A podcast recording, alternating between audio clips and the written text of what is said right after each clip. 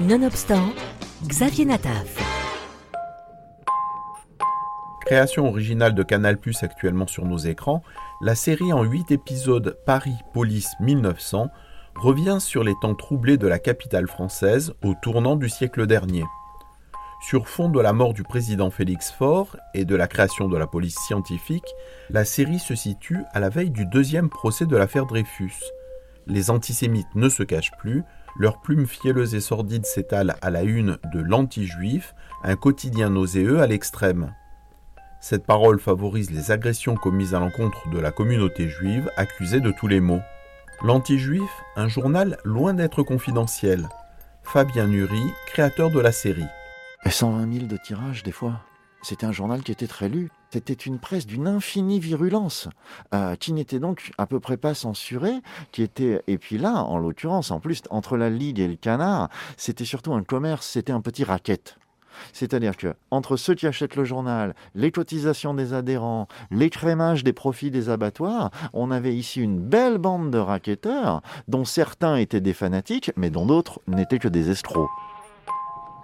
La série s'attarde sur une bande de bouchers de la Villette, proche des mouvements violemment antisémites. Les bouchers de la Villette servaient de force de frappe à la Ligue antisémite de France. Mais le simple fait qu'il puisse exister une horreur intitulée Ligue antisémite de France, déjà nous laisse tous rêveurs, je pense.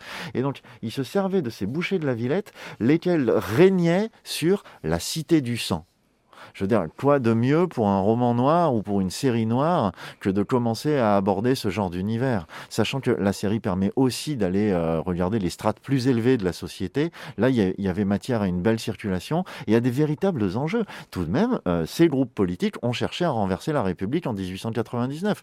Lépine lui-même a témoigné devant l'Assemblée, jamais la République n'a connu un tel danger. Donc je pense qu'il a peut-être un peu exagéré, mais il témoignait officiellement devant l'Assemblée dans une affaire d'atteinte à la sûreté de l'État. Oh Regardez, là Messieurs, on ne bouge plus. Vous pensez vraiment qu'elle s'est noyée? Le nombre de femmes disparues au cours de l'année 1899 dans Paris s'élève à 247. Le courtisane à moucharde, la panthère aide. On gagne sa vie comme on peut. Il faut un informateur splendide pour la sûreté parisienne. Bienvenue à l'anti-juif. Savant mélange de faits et de personnages historiques et de thrillers, Paris Police 1900 se situe au moment du retour de Louis Lépine, autrefois placardisé et opposant aux antisémites, nommé à la tête de la préfecture de police de Paris pour maintenir l'ordre face aux ligues nationalistes, antisémites, menées par Jules Guérin et la bande des bouchers. C'est Hubert Delattre qui interprète Jules Guérin dans la série, le directeur du journal L'Anti-Juif une expérience assez éprouvante pour le comédien que d'interpréter une telle figure de l'antisémitisme.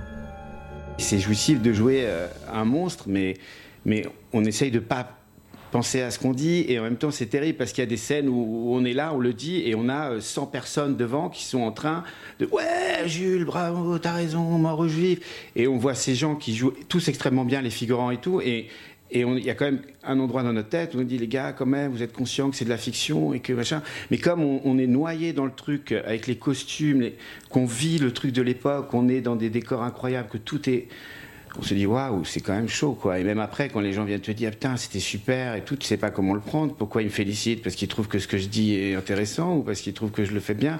C'est tout ce que dit Jules Guérin en fait dans Paris Police 1900. Euh, en tout cas, tout ce qui est discours, etc. C'est les discours euh, qu'il a prononcés quoi. Donc c'est absolument horrible. C'est même pas, c'est pas fictionné pour le coup. C'est vraiment euh, son, discours.